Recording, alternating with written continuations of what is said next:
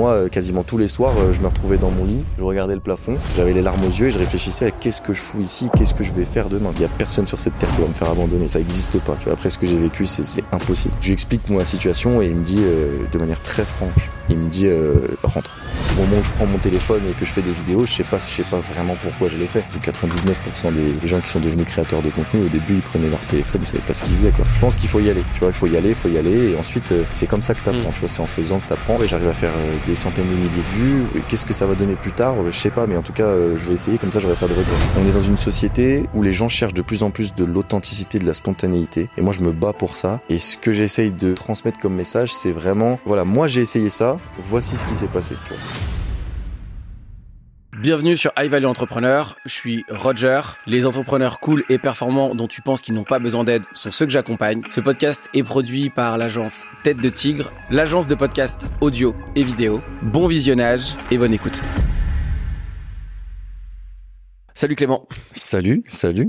Trop content de t'avoir. Euh, t'es un des, invités qu'on a sur la saison 2 que je, que je connais le moins. En tout cas, que j'ai, avec qui on n'a pas véritablement on a échangé. Pas discuté, Donc, on a plein de connaissances en commun. On vient d'en croiser une euh, qui vient juste de partir, juste avant. Euh, on m'a dit, Roger, tu dois avoir euh, Clément dans ton podcast. C'est un super client pour toi. On papote, on discute, on trouve le, le moment. Ça se cale plutôt rapidement. Euh, et moi, je découvre ton profil, qui tu es. Je t'avais vu dans deux trois endroits, euh, par-ci par-là, euh, euh, surtout sur des sur Instagram. Donc je, ah, ton visage me dit quelque chose. On voit et d'un seul coup, je découvre ton profil et surtout celui sur TikTok. Et la question que j'ai envie de te poser, parce que je vais pas te présenter le qu'on découvre pendant le podcast, c'est ça change quoi dans la vie d'une personne d'avoir des millions de followers sur TikTok et d'avoir une aussi grosse communauté que tu peux avoir sur les réseaux sociaux? Ça change quoi? Euh, j'ai envie de te dire s'il y a deux côtés. Ça change beaucoup de choses d'un point de vue extérieur, euh, mais ça change rien d'un point de vue intérieur. Et Dieu merci, je suis très bien entouré parce que ça peut vite monter à la tête en fait d'avoir beaucoup de entre guillemets de notoriété, même si bah il y a des gens qui sont bien plus connus que moi. Euh, j'ai la chance d'être pas mal suivi, donc ça peut changer pas mal de choses, mais intérieurement j'ai pas changé. Donc moi Clément, je reste la même personne avec mes proches, avec mes amis. Par contre, bah, c'est vrai, ça serait mentir de ne pas le dire, c'est que ça offre des possibilités en plus ça ouvre des portes qui n'étaient pas ouvertes euh, auparavant. On rencontre des gens qu'on n'était pas censé rencontrer. Euh, on est invité dans des endroits dans lesquels on n'était pas censé être invité. Typiquement, je suis sur ce podcast parce que j'ai une communauté. Sinon, bah, totalement. Euh, la personne ne t'aurait pas recommandé mon profil. Enfin, ça ouvre des portes en fait. Donc, ça change beaucoup de choses. Après, il m'arrive plein de trucs marrants aussi. voilà, on me reconnaît bah, tous les jours dans la rue. On me reconnaît. c'est marrant. Les gens viennent me voir, me disent j'aime bien ce que tu fais, d'ailleurs j'aime pas ce que tu fais. Mais c'est toujours très bienveillant. voilà. Donc c'est cool. Ça change beaucoup de choses. Euh, la dernière fois, on va, je te raconte une anecdote, on va chez Apple euh, pour acheter un iPhone parce que du coup, bah, on en reparlera sûrement après, mais j'ai une agence et on fait du contenu, du coup, on utilise des iPhones. Je vais chez Apple, à peine arrivé, je fais deux pas, le vendeur euh, oh viens avec moi je sais ce que tu fais j'adore ce que tu fais c'est moi qui vais te c'est moi qui vais te servir aujourd'hui tu vois et le mec hyper sympa bah, il nous il nous met entre guillemets il nous met bien dans le Apple il nous met à l'aise juste parce qu'il sait ce que je fais sur les réseaux et parce qu'il aime bien mon contenu. Donc ça, il y a plein d'aspects euh, extrêmement positifs euh, du point de vue extérieur en tout cas. Sur TikTok, il y a, euh, on peut devenir, ah, oh, j'exagère quand je veux dire qu'on peut avoir des millions de followers du jour au lendemain, mais ouais, mais c'est un peu ça. Quasiment ça. toi, t'as toujours voulu avoir une communauté? Ça a toujours été important pour toi d'aller dans sur ce sujet-là ou t'es un peu tombé dedans par hasard? Alors non, c'était pas du tout quelque chose avec lequel j'étais à l'aise de base. Euh, moi, j'aimais pas les réseaux sociaux en fait il y a encore quelques années. Pourquoi? Parce que je, en fait, j'ai un parcours sportif moi du coup. Je viens du sport euh, de haut niveau de base et en fait, euh, c'est vrai que dans ce monde-là, les réseaux sociaux c'est un peu mal vu. C'est quelque chose qu'il faut toujours maîtriser, faut être accompagné, etc. Je fais du foot pendant très longtemps et du coup, j'avais toujours mes comptes réseaux sociaux, par exemple sur Instagram en bloqué. J'avais pas TikTok, ça m'intéressait pas. Et euh, je suis tombé dedans euh, par hasard. Donc euh, à la suite de mon parcours sportif, ça s'est un peu mal passé sur la fin. J'ai un peu arrêté, en tout cas le haut niveau. Et j'ai, comme par hasard, un pote à moi qui s'est lancé sur TikTok euh, depuis les États-Unis. En fait, j'étais aux États-Unis aussi pour le foot et lui aussi. Il s'est lancé et il a complètement explosé sur TikTok à l'heure où en France on ne connaissait même pas TikTok, où on pensait que c'était encore une appli pour les ados. Il a explosé et voilà, il faisait des trucs euh, classiques quoi. Et ça cassait pas trop pattes à un canard entre guillemets, mais mm. c'était marrant, c'était créatif et euh, ça m'a ouvert les yeux un peu sur l'opportunité TikTok et je me suis dit oula, attends, moi j'ai des choses à raconter, j'ai des choses à dire. pourquoi est-ce que je prendrais pas mon téléphone pour essayer? J'ai essayé. c'était au tout début de, de de, TikTok en France et ça, ça a explosé. Donc je suis un peu tombé dedans comme ça, euh, par un petit truc de d'audace. Je me suis dit allez, je prends mon téléphone, j'essaye. J'ai jamais arrêté. C'est quoi les opportunités que tu as vues rapidement? En fait, euh, sur TikTok au début, euh, c'est bah, comme tu le disais, c'est un peu le seul réseau. Et aujourd'hui, c'est de plus en plus difficile. Mais il y a, il y a deux ans, deux ans, trois ans, c'était vraiment hallucinant à quel point il suffisait simplement de faire du contenu pour pour exploser en fait. Et du coup, c'est cette opportunité là que j'ai vu. Je me suis dit, euh, attends, mais moi j'ai des choses à raconter. J'ai vécu quand même des choses. J'ai une vie qui, euh, voilà, j'étais assez jeune et je le suis encore, mais j'ai la chance d'avoir vécu pas mal de choses. Euh, ouais, je raconte des choses que j'aimerais, euh, enfin que j'aurais aimé qu'on me raconte à moi quand j'étais plus jeune. Et, et du coup, ça a marché. Première vidéo, ça a fait, je crois, 80 000 vues. Deuxième vidéo, 200 000 vues. Suis dit, oula, il y a des gens qui sont intéressés par ce que je raconte, par ce que je montre. je vais continuer. Et puis, tu racontais quoi? Bah, je racontais des anecdotes, euh, par exemple, euh, sur euh, la première vidéo que j'ai faite, c'était comment je faisais de l'achat-revente sur des, sneakers ou sur des vêtements. comme j'habitais aux États-Unis, je les chopais moins cher. J'expliquais ce que je faisais, je les chopais moins cher, je les revendais en France plus cher, ça me faisait une marge. Voilà, je me faisais un peu d'argent comme ça à côté de ce que je faisais. J'expliquais ça, ça a explosé. Donc euh, c'était des petits trucs comme ça que je faisais, des petites méthodes, des petites astuces que je mettais en place dans la vie de tous les jours, mais qui qui n'étaient pas extraordinaires. Et en fait, ça a intéressé euh, ça a intéressé les gens direct. L'opportunité que tu le vois, elle est business, elle est basée sur l'argent, elle est basée sur le fait de créer une communauté. C'était quoi là? Au début, je vois même pas d'opportunité. En fait, au début, c'est assez flou. Et c'était les débuts de TikTok en plus, donc il y avait pas forcément de. Tu dis, il y a un coup à faire, il y a un truc à faire. Il y a un truc à faire, mais tu sais pas vraiment ce que tu fais en fait. La, la vérité, c'est ça, c'est que au moment où je prends mon téléphone et que je fais des vidéos, je sais pas, je sais pas vraiment pourquoi je les fais. Je sais juste que ça fait des vues, ça fait des, des pics de dopamine, je vois des notifications, je me dis putain, les gens ils sont intéressés, je reçois des commentaires euh, qui me disent oh c'est cool ce que tu fais. Je me dis, euh, vas-y, allez, je vais continuer. Mais au début, tu, tu vois pas forcément l'opportunité. Tout ce que tu te dis, c'est, euh, ah ouais, j'arrive à faire euh, des centaines de milliers de vues. Qu'est-ce que ça va donner plus tard? Je sais pas, mais en tout cas, je vais essayer. Comme ça, j'aurai pas de regrets. Et puis après, par la suite, bah, les opportunités business tombent parce que bah ton compte devient plus structuré, tu réfléchis plus à ton contenu, il y a des marques qui commencent à te tourner autour pour faire des partenariats, tu commences à avoir de la visibilité, créer une communauté. Et donc après, c'est des mois et des mois après que tu vois l'opportunité business. Mais en vrai, au début, tu, tu prends ton téléphone et tu, tu fais des vidéos et tu sais même pas ce que tu fais. Et d'ailleurs, 95 ou 99% des, des gens qui sont devenus créateurs de contenu, au début, ils prenaient leur téléphone, ils savaient pas ce qu'ils faisaient, quoi. Bah, je pense qu'il y a, c'est a, je pense qu'il y a deux teams. Allez, peut-être il y en a plus, mais en tout cas, on peut en dire, on peut, il y en a deux que je vois rapidement. Il y a ceux qui veulent faire des vidéos pour que ça pète. Absolument, qui le font avec l'intention de faire une vidéo qui, qui va devenir virale. Il y a ceux un peu comme toi, encore aujourd'hui, parce que là, tu parles il y a quelques, il y a quelques temps, en tout cas au début de TikTok, qui font des vidéos en se disant, euh, ça peut être intéressant d'y faire quelque chose et de grandir. Et qui, pour le coup, eux, font des vidéos de dingue. Alors que ceux qui se mettent énormément de temps à essayer de faire des vidéos euh, virales. Donc, il y a deux teams, en tout cas, en, termes de départ. Toi, tu conseilles quoi aux gens, par exemple, s'ils devaient leur donner un conseil rapidement?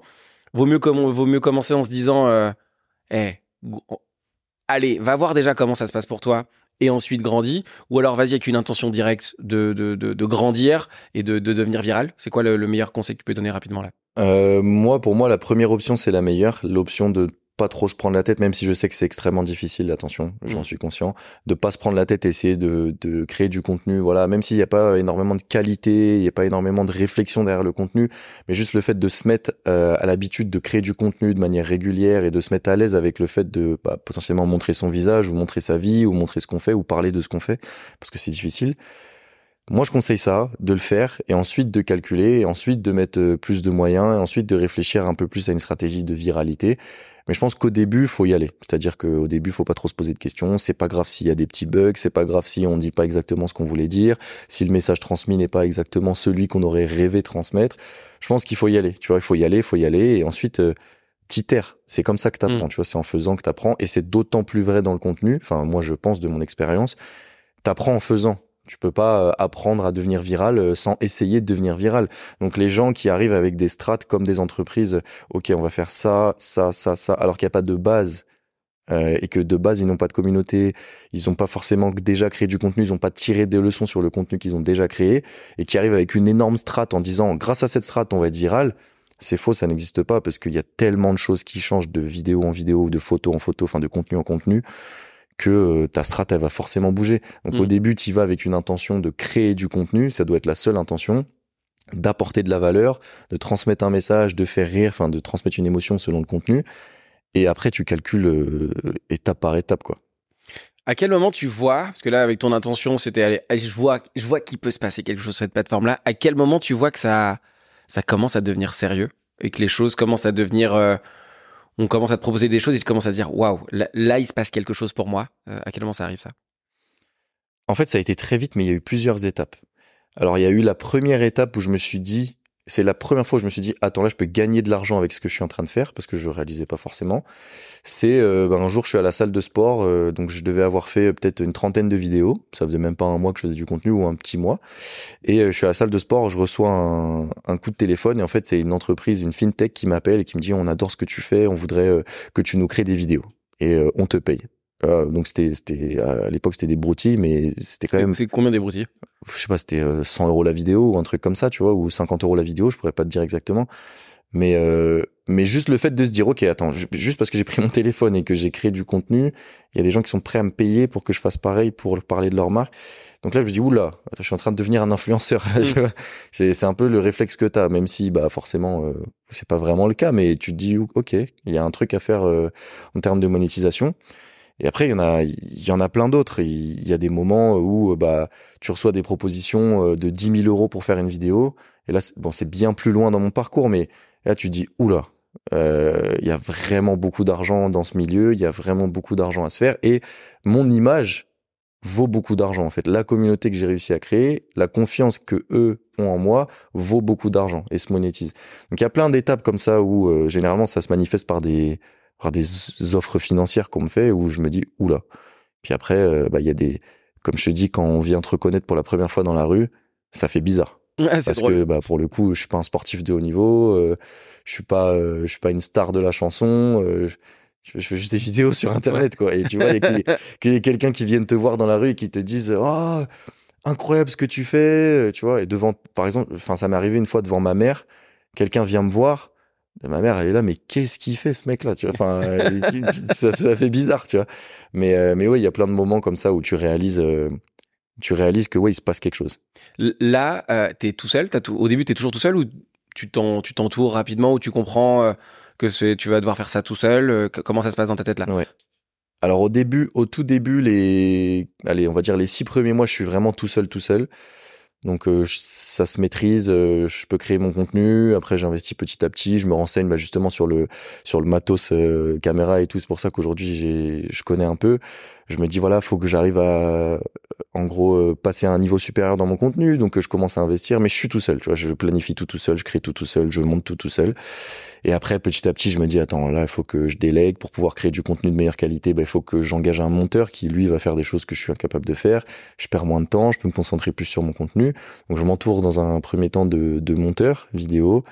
Et puis après, petit à petit, tu, tu embauches des gens. Tu vois, là, aujourd'hui, j'ai, j'ai une personne qui gère euh, à 100% mon contenu. Donc, elle est vraiment là euh, uniquement pour, euh, pour gérer mon contenu sur toutes les plateformes. Elle est en relation avec tous les monteurs qui travaillent pour mon contenu. Donc, tu vois, il y a à peu près une, une dizaine de monteurs qui travaillent pour moi sur des contenus et des formats différents. Mais ouais, petit à petit, tu t'entoures de personnes. Mais moi, j'ai vite compris que pour créer beaucoup de contenu de qualité et à haute fréquence, il faut vite t'entourer, sinon c'est impossible de faire tout tout seul. C'est impossible. tu, tu dis six mois. C'est vrai ce que tu dis six mois. euh, euh, c'est pas. C'est. Il y a des gens, ils mettent euh, des années. Mm. Avant de créer cet écosystème euh, autour d'eux, Euh, moi je suis un peu comme toi. hein. J'ai très vite compris qu'il Ouais. fallait être entouré rapidement. euh, Et la preuve en est aujourd'hui tout ce qui est ici. Ouais, moi, je, je avec avec, avec l'agence Tête de Tigre. Euh, je, je, il y a des gens ils mettent des années. Comment ça se fait que toi, qu'est-ce qui fait que dans ton dans ton esprit tu, tu vois ça rapidement comme une opportunité? Genre ça ça vient d'où ce, cette cette euh, cette compréhension que ah, d'aller plus loin tout seul, ça va pas, pas forcément être possible? En fait, je le vois et surtout je le comprends à travers des discussions avec des gens qui sont plus loin que moi dans cette réflexion-là et qui sont bien plus avancés que moi dans la création de contenu. Et j'ai la chance d'en rencontrer très rapidement, en fait, euh, parce que bah, quand tu fais du bon contenu, généralement, il y a des créateurs en fait euh, qui te suivent et toi tu les suis. Du coup, tu discutes avec eux. Euh, c'est comme ça que tu rencontres à peu près tout le monde dans la sphère de la création de contenu et que tout le monde se connaît.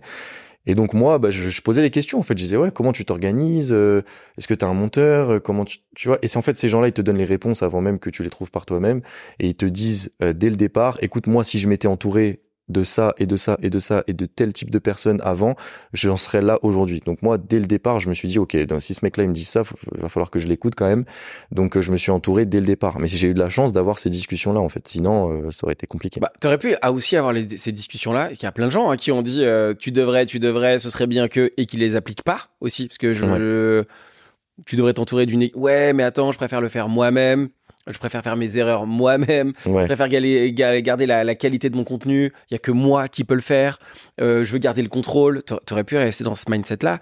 Toi, quand, quand tu vois que tu, tu veux grandir, à ce moment l'objectif, c'est quoi? Parce que ça y est, t'as as vu, tu sais que maintenant, euh, peut-être que ça va devenir ton, ton sujet principal, en tout cas, ça part, en tout cas dans l'explication, ça part là-dessus. C'est quoi ton, ton sujet, ton, ton goal au moment où tu te dis, il faut que je m'entoure, il faut que je grandisse, c'est quoi? C'est quoi la suite? Imagine.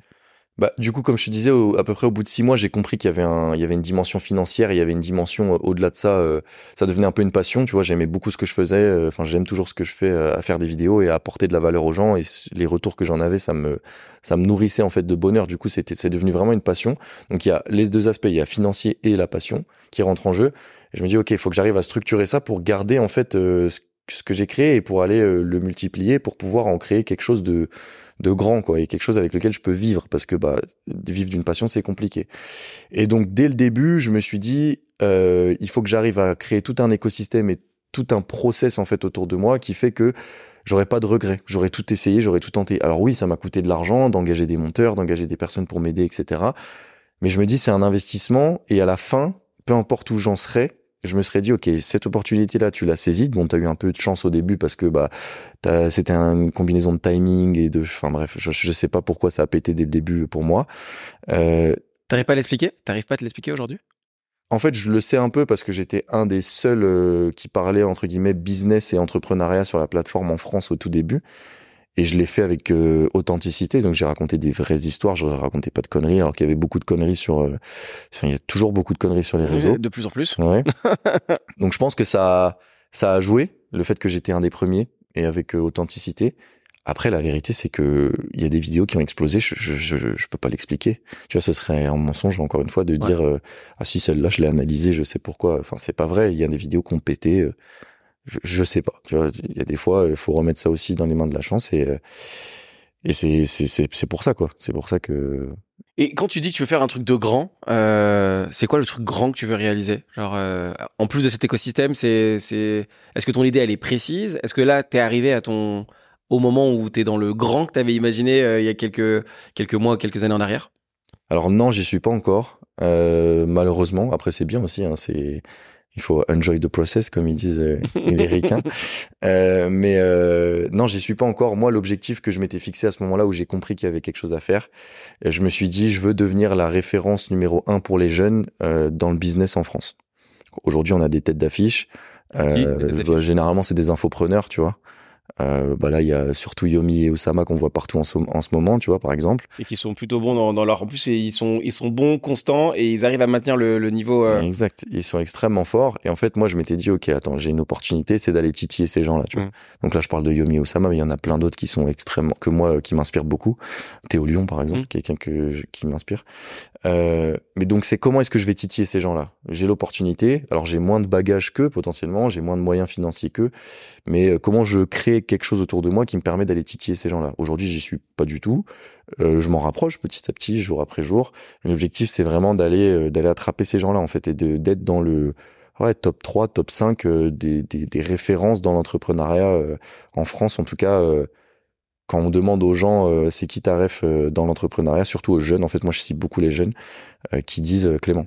Ça, c'est mon c'est mon objectif principal et d'en inspirer un maximum en fait.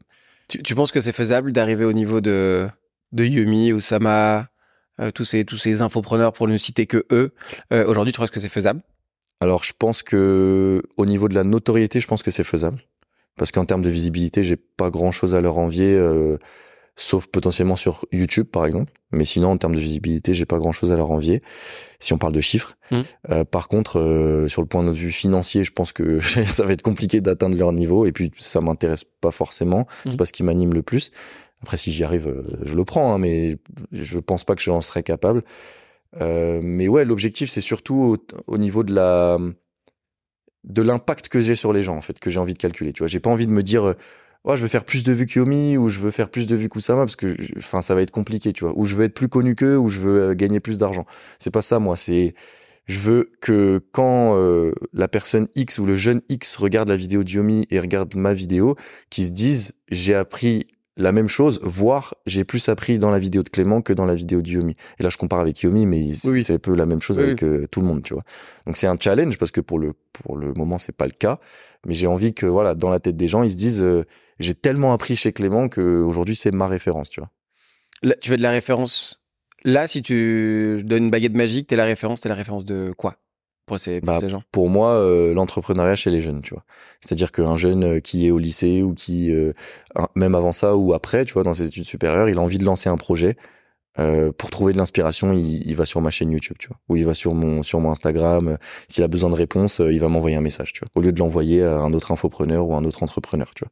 C'est vraiment ça en fait. Comment on fait pour inspirer euh, les jeunes? Que là, pour le coup, en plus, TikTok, c'est une plateforme ultra jeune qui, va, qui a vocation à grandir. Il y a plein de sujets sur TikTok. Hein. Les États-Unis, est-ce que ça va rester, pas rester? Est-ce qu'il y, y a un gros enjeu, euh, limite géopolitique, en tout cas politique, ne serait que politique? Euh, Comment, toi, là, aujourd'hui, avant d'aller sur ces sujets-là, si on y va, euh, comment on fait pour inspirer les jeunes aujourd'hui euh, et devenir euh, cette source d'inspiration? Bah, je pense que on est dans une société où les gens cherchent de plus en plus de l'authenticité, de la spontanéité. Et moi, je me bats pour ça.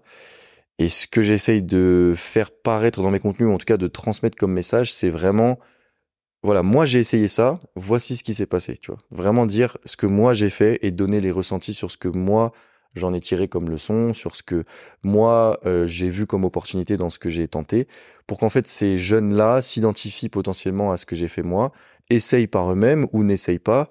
En tout cas, qu'ils aient un peu les, apprentissages de ce que moi j'ai fait, de l'argent que j'ai perdu, de l'argent que j'ai investi, des euh, opportunités que j'ai saisies, de celles que je n'ai pas saisies, et qu'ils puissent se dire, ok, en ayant vu toute son expérience, en ayant un peu vu ses valeurs et ce, qui, ce que lui défend, et en me positionnant moi à côté de ça, est-ce que je vais essayer euh, ce que lui a essayé ou est-ce que je vais essayer un autre truc? Tu vois, je me dis en fait la meilleure manière d'inspirer, c'est par l'exemple. Donc après, euh, je suis encore jeune, j'ai pas une énorme carrière entrepreneuriale derrière moi, mais en tout cas tout ce que je fais, j'essaie de le documenter pour pouvoir leur dire, euh, voilà, moi j'ai tenté ça, voilà pourquoi tu devrais essayer, ou voilà pourquoi tu ne devrais pas essayer si tu es dans telle situation. Donc j'essaie d'inspirer un maximum en prenant mon exemple perso. Et euh, après, ça m'arrive aussi beaucoup de fois de prendre les exemples d'autres personnes, en fait, parce que bah il y a des choses que moi j'ai pas réalisées, que je réaliserai peut-être jamais, mais que je trouve inspirantes pour le coup. Et donc j'essaie de raconter aussi des histoires des autres euh, à travers mes contenus pour euh, pour essayer d'inspirer. Mais je pense que la meilleure manière d'inspirer, c'est ouais, c'est par l'exemple et par les leçons qu'on a retenues de nos expériences de vie, quoi. Pourquoi c'est si important pour toi d'inspirer? Genre, qu'est-ce qui, qu'est-ce qui fait que c'est. Parce que là, c'est Ouais. quasiment une mission, en fait, là, de, de vouloir Ouais. inspirer ces gens-là et de les. Pourquoi c'est si important pour toi? Écoute, je sais pas. Je, moi, dans ma jeunesse, j'ai pas été inspiré en fait. J'ai pas été inspiré. Euh... J'avais pas cette figure en fait euh, qui me disait, qui me donnait envie d'aller plus loin, qui me disait que bah, mes barrières mentales, elles étaient, inexistantes, que je pouvais aller pousser plus, que je pouvais aller viser plus haut, que mes ambitions pouvaient être euh, plus élevées. J'avais pas, j'avais pas ce, ce truc-là. Et tu vois, je pense que c'est assez profond parce que c'est un peu une revanche que j'ai envie de prendre. Parce que moi, quand je te- comme je te le disais, j'ai eu un parcours de sportif de haut niveau, tu vois, depuis euh, que j'ai euh, Dans quel, dans quel euh, domaine? dans, dans le foot. Ok. Depuis que j'ai, euh, depuis que je suis tout petit, euh, je suis, euh, je suis dans le foot à fond. Depuis que j'ai 13 ans, je, je, j'ai pas de vie parce que bah voilà, j'ai, j'ai tout sacrifié pour le foot euh, jusqu'à mes, jusqu'à mes 17 ans où je suis carrément parti aux États-Unis pour le foot. Et en fait, dans cette quête-là, qui n'a rien à voir avec l'entrepreneuriat, hein, dans cette quête-là, j'ai pas eu de figure euh, sur laquelle me, me reposer quand j'étais euh, dans des moments de doute, quand j'avais besoin d'inspiration. Et je me dis que si j'avais eu cette figure-là, peut-être que ma carrière aurait été différente parce que bah pour le coup, je passais à ça. Euh, je me dis voilà, euh, peut-être que si j'avais eu ce, ce mec-là ou cette femme-là qui m'inspirait, bah j'aurais peut-être plus donné à tel entraînement et puis ça aurait mené à tel truc, à tel truc, enfin tu vois, de fil en aiguille.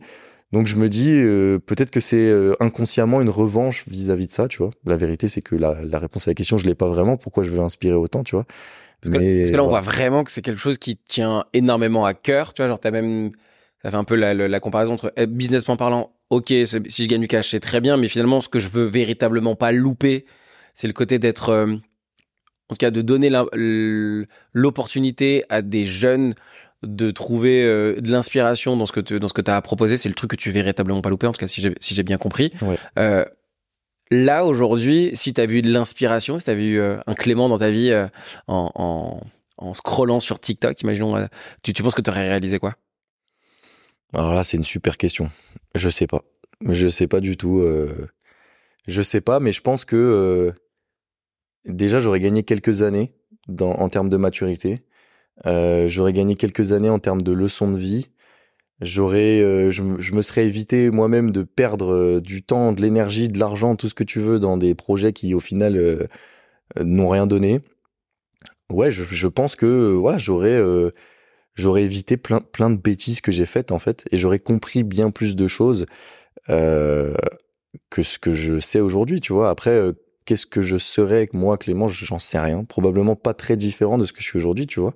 En tout cas euh, au niveau des valeurs etc après je pense que ma carrière aurait été différente tu vois. J'aurais sûrement pas fait de contenu parce que j'aurais trouvé euh, ma, ma passion ailleurs j'en sais rien. Euh, mais ouais c'est difficile comme question à répondre mais je je sais pas. En tout cas je pense que ça m'aurait évité beaucoup de conneries et tu vois moi j'essaye dans mon contenu de de, de dire en fait toutes les conneries que j'ai faites pour pas que les jeunes les fassent, tu vois. Et tous les, toutes les leçons que, que j'ai retenues, quoi. Le fait de pas être devenu euh, footballeur pro, en tout cas de pas avoir eu cette carrière, euh, comment toi tu l'as vécu? Ah, C'était très, c'est dur. Hein. C'est très dur. C'est bon là aujourd'hui, euh, ça me pose plus aucun problème. Voilà, je me dis c'est la vie, c'était, c'était mon destin, c'est comme ça. Euh, il faut avancer, mais c'est très très dur parce que bah c'est difficile à expliquer pour pour les gens qui n'ont pas été dans cette situation, mais euh, et le foot en particulier. Donc c'est pareil pour tous les sports, mais le foot, j'ai l'impression que c'est encore un niveau au-dessus, au niveau de la de la de ce qu'on y met en fait comme sacrifice et de ce qu'on y met comme euh, comme euh, comme énergie. Mais du coup, moi, depuis mes depuis mes cinq ans, enfin depuis mes 4-5 ans, je suis sur un terrain de foot euh, une fois par jour. Euh, depuis mes 13-14 ans, je vois plus mes parents parce que bah, je suis loin pour le foot. Je suis partout en France, partout en Europe pour pour aller faire les matchs, pour aller pour aller jouer. À mes 17 ans, je, je, je, rentre dans la cuisine et j'annonce à mes parents, je vais aux États-Unis pour jouer là-bas pendant quatre ans. Donc, euh, faut avoir la tête de mes parents, quoi. J'ai tout sacrifié déjà pour le foot, et là, je leur dis, euh, je m'en vais, je vais tout tenter euh, de l'autre côté de l'Atlantique. je pars à 12 000 km de chez vous, je reviens une fois par an. Voilà. Ma petite sœur, je l'ai pas vu grandir. Donc, c'est énormément, énormément de sacrifices en fait qui ont été faits dans ma vie pour le foot et euh, pour au final euh, que ça donne rien quoi. Donc ça m'a appris énormément. Je ne crache absolument pas sur ma carrière, même si elle est inexistante, mais sur ma jeune carrière de, de footballeur, parce que j'ai appris tellement la résilience, euh, l'abnégation, le fait de jamais abandonner, euh, toujours lever la tête. J'ai appris à me faire marcher dessus aussi. Ça c'est une, une, des grandes qualités que j'ai. Je, sais me faire marcher dessus en fait. Je sais ne pas me faire respecter. Et je trouve que c'est cool parce que bah, dans la vie, il y a beaucoup de gens qui ne nous respectent pas. Et si on arrive à bien gérer tout ça, généralement, on s'en sort bien. Donc j'ai appris énormément de choses, mais j'ai tellement sacrifié. Il y, a, plein de choses que je regrette. J'ai pas eu de jeunesse, euh, j'ai jamais. Euh, enfin moi, mes potes, ils sortaient le week-end, ils s'amusaient, ou le jeudi soir en soirée étudiante. Moi, je sais même pas ce que c'est ça. Tu vois, j'ai jamais eu de, j'ai pas eu de jeunesse. Donc euh, quand tu sacrifies autant de choses pour un seul truc, un seul objectif, et qu'au final tu n'y arrives pas, que tu passes à ça, tu vois, j'ai plein de potes aujourd'hui qui sont pros, qui jouent en Ligue 1, qui jouent en Ligue 2, qui jouent à l'étranger moi, je les regarde à la télé, tu vois. Donc, euh, c'est très difficile à gérer. Mais en même temps, ça m'a donné tellement de force que je suis extrêmement content et reconnaissant d'avoir eu cette expérience, tu vois. Qu'est-ce qui a fait que t'es pas passé? Ah, C'est le talent. Je manquais de talent, tu vois. Tu jouais quel poste? Je jouais numéro 9. Ok. Ouais, donc je jouais attaquant et je pense que c'est le talent. Enfin, j'en suis même sûr, tu vois. Je suis passé, euh, je suis pas passé loin. Hein. J'ai, voilà, j'ai voyagé, j'ai fait des, j'ai joué au plus haut niveau possible euh, chez les jeunes, mais euh, mais le moment du, de signer ce contrat pro, euh, c'est pas arrivé, tu vois. Pourquoi pourquoi t'as abandonné? Parce que j'en pouvais plus. J'en pouvais plus. En fait, ça prend ça prend tout. C'est C'est inexplicable comme sensation, mais ça prend tout. Ça, ça prend tes, tes, émotions, ça prend tes sentiments, ça prend euh, ton stress, ça prend, ça prend le contrôle de tout en fait ce truc-là. Et, et à un moment donné, euh, tu arrives à un point où tu te dis, oh, c'est soit euh, je continue dans le foot et je suis morose toute ma vie, j'essaye de poursuivre le foot et de jouer en semi-pro toute ma vie et j'y arriverai pas, je vais gagner très peu d'argent pour pour les sacrifices que ça représente et puis à 35 ans, grand max, j'ai plus de carrière, il faut que je refasse une vie professionnelle. Ou alors t'arrêtes, tu coupes tout, ça va être difficile, mais euh, mais au moins t'essayes de faire autre chose quoi. Il y a un élément qui qui significatif pour toi où tu te dis ce jour-là ou cette décision-là ou ce qu'on t'a dit qui fait que tu dis là c'est c'est fini, c'est terminé. Je, je, je suis un peu dans le foot où ça vient, ça, ça, ça, ça vient avec le temps? Non, ça vient avec le temps.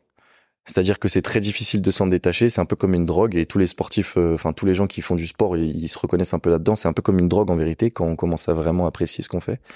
Et, euh, et ça vient petit à petit. C'est-à-dire que euh, année après année ou saison après saison, tu te rends compte que bah tu prends de moins en moins de plaisir à l'entraînement, tu prends de moins en moins de plaisir sur le terrain, t'apprécies plus, tu deviens ouais, tu deviens un peu conflictuel avec le staff. Euh, ça vient petit à petit en fait. Et après il y a des choses qui te poussent, il y a des éléments marquants qui vont te pousser encore plus à penser ces choses-là. Mais ouais, ça vient, ça vient petit à petit quoi. Et t'abandonnes, euh, tu, tu lâches petit à petit quoi.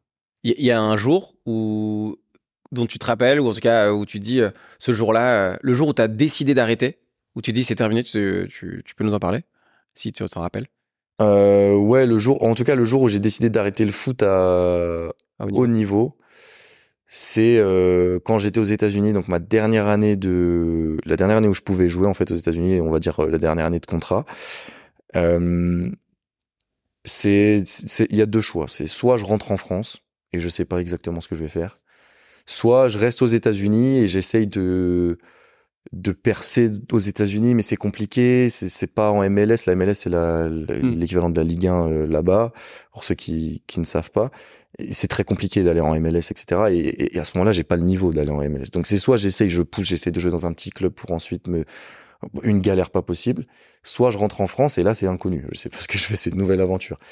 Et euh, j'ai une discussion avec mon coach et euh, en fait euh, mon coach aux États-Unis c'est un coach qui avait énormément d'expérience, quelqu'un un vieux de la vieille en fait, quelqu'un qui a vu beaucoup de choses dans le foot et je lui explique moi situation et il me dit de manière très franche, il me dit rentre. Il me dit en gros ça sert à rien, t'as pas le niveau, ça sert à rien, t'arriveras pas, t'arriveras pas. T'es un bon joueur mais t'y arriveras pas. Tu vois? Et en fait, euh, c'est, il me dit rentre. De toute façon, moi, je, j'ai, enfin, j'ai plus de contrat avec toi. Euh, ça sert à rien, rentre. Et euh, j'ai appris, enfin, c'est dur. Donc, tu prends un coup sur la tête, mais en même dire, temps, c'est quoi là C'est quoi quelle émotion là Tu bah, t'as pas trop d'émotion. Tu prends tes clics et tes claques et tu t'en vas quoi. Mais t'es, es un peu retourné. Mais aujourd'hui, quand j'y repense, je me dis, bah, oh, c'est, c'est cool qu'il ait fait ça, quoi. Parce qu'au moins, c'était honnête, c'était dur sur le moment. Mais aujourd'hui, euh, je suis pas en train de galérer au fin fond du Texas euh, à me, me, tuer la santé et à tout sacrifier pour euh, pour poursuivre un rêve qui que je n'arriverai jamais à atteindre quoi. Il, a confirmé ce que tu pensais finalement? Il a ouais. Ouais, il a totalement confirmé ce que je pensais. Il a confirmé ce que je pensais. Il a appuyé là où ça faisait mal, euh, là où j'avais un peu des doutes ou entre guillemets encore un peu d'espoir. Il m'a complètement découpé, mais au moins, euh, au moins j'ai vite compris et ça m'a, ça m'a forcé à prendre une décision rapide, quoi. Quand t'étais dans cette période-là, t'étais entouré? Parce que là, on voit que avec ce que tu fais, tu t'as, as vite compris qu'il fallait s'entourer pour réussir. Est-ce que là, t'étais entouré à ce moment-là? Non, j'étais pas du tout entouré. Il bah, faut comprendre que là, je suis aux États-Unis tout seul. Euh, j'habite dans un appartement tout seul. Euh, je suis à Phoenix, euh, c'est une ville euh, où il fait super chaud, j'ai pas mes repères. Euh, c'est une ville qui ressemble pas du tout à ce qu'on peut voir ici, par exemple à Paris ou en France. Je, je suis tout seul, quoi. Je suis tout seul. J'ai pas, j'ai personne. J'ai mes potes de de l'équipe, quoi. Mais c'est pas leur vie qui. Ouais, c'est pas des Français. c'est différent, quoi. C'est pas des Français. C'est souvent des Américains ou des étrangers, des Mexicains. Enfin, euh, ou des Européens, mais c'est pas des Français, c'est pas pareil. Euh, j'ai pas d'amis euh, voilà, j'ai personne sur qui compter là-bas, quoi. T'as une grosse période de, quand on voit ton parcours, en tout cas quand on le comprend, il y a une, il y a un mot qui me vient, qui est genre la solitude. J'ai l'impression. comment comment tu gères, comment t'as géré toute cette, en fait, c'est une solitude avec en plus de ça de la performance. Il doit forcément y avoir du questionnement ah énormément. Comment comment tu l'as géré toi ça? Euh, ça, on me pose souvent la question. Euh, j'ai, je, je, je l'ai géré euh, comme j'ai pu le gérer. En fait, j'avais pas de méthode C'est au particulière. day to day ou. Ouais, j'ai- et je raconte souvent ce, ce truc-là pour souvent mes potes ils me posent la question en fait parce que bah, c'est- généralement c'est eux qui s'intéressent à comment j'ai ressenti la chose, sachant qu'ils ils savent très bien que c'était difficile.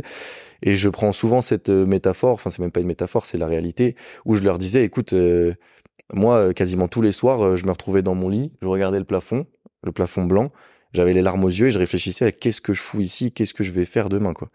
Vraiment, parce que bah t'as personne pour qui en parler. Il y a 9 heures de décalage horaire, tout le monde dort en France. Tu peux pas appeler, euh, tu peux pas appeler ta copine ou euh, ou ton meilleur pote ou ta mère ou ton père pour en parler. Et puis bah il y a aussi ce truc-là de fierté où bah t'es parti en Ouais. mission, euh, bah on t'a pas normalement t'as pas besoin des autres pour réussir quoi. Enfin c'est con mais c'est un peu ce que je pensais à l'époque. Euh, donc euh, bah tu te retrouves ouais en train de regarder le plafond comme ça avec les larmes aux yeux, en train de te dire euh, qu'est-ce que je suis en train de faire? Et la réponse que tu trouvais à chaque fois, c'était quoi? Que Ah, c'est- t'es resté? Bah c'était euh, je suis là, euh, je vais jusqu'au bout quoi. Je tente euh, je tente le tout pour le tout, je vais jusqu'au bout, j'ai tellement fait de sacrifices avant que je peux pas arrêter maintenant quoi. Donc donc t'avances. T'avances. C'est c'est de, c'est de l'obstination avec un peu de recul ou c'est de la persévérance? Pour moi c'est un mix des deux, Ok. Mais je dirais que c'est 80% d'obstination. J'aurais peut-être dû arrêter avant. T'aurais dû arrêter quand? J'aurais dû arrêter avant de partir aux États-Unis, je pense. J'ai adoré ce que j'ai fait, ça a changé ma vie. Je, je... D'ailleurs, si je suis dans l'entrepreneuriat, c'est parce que j'ai découvert l'entrepreneuriat aux États-Unis, mais je pense que j'aurais dû arrêter avant. En fait, pour ma santé mentale, j'aurais dû arrêter avant.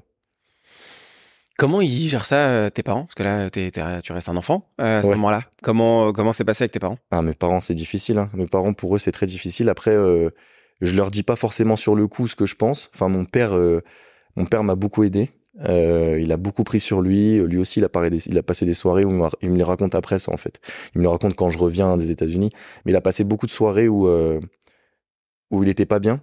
Euh, lui, il regardait les matchs en plus parce que c'était des matchs qui étaient diffusés à la télé.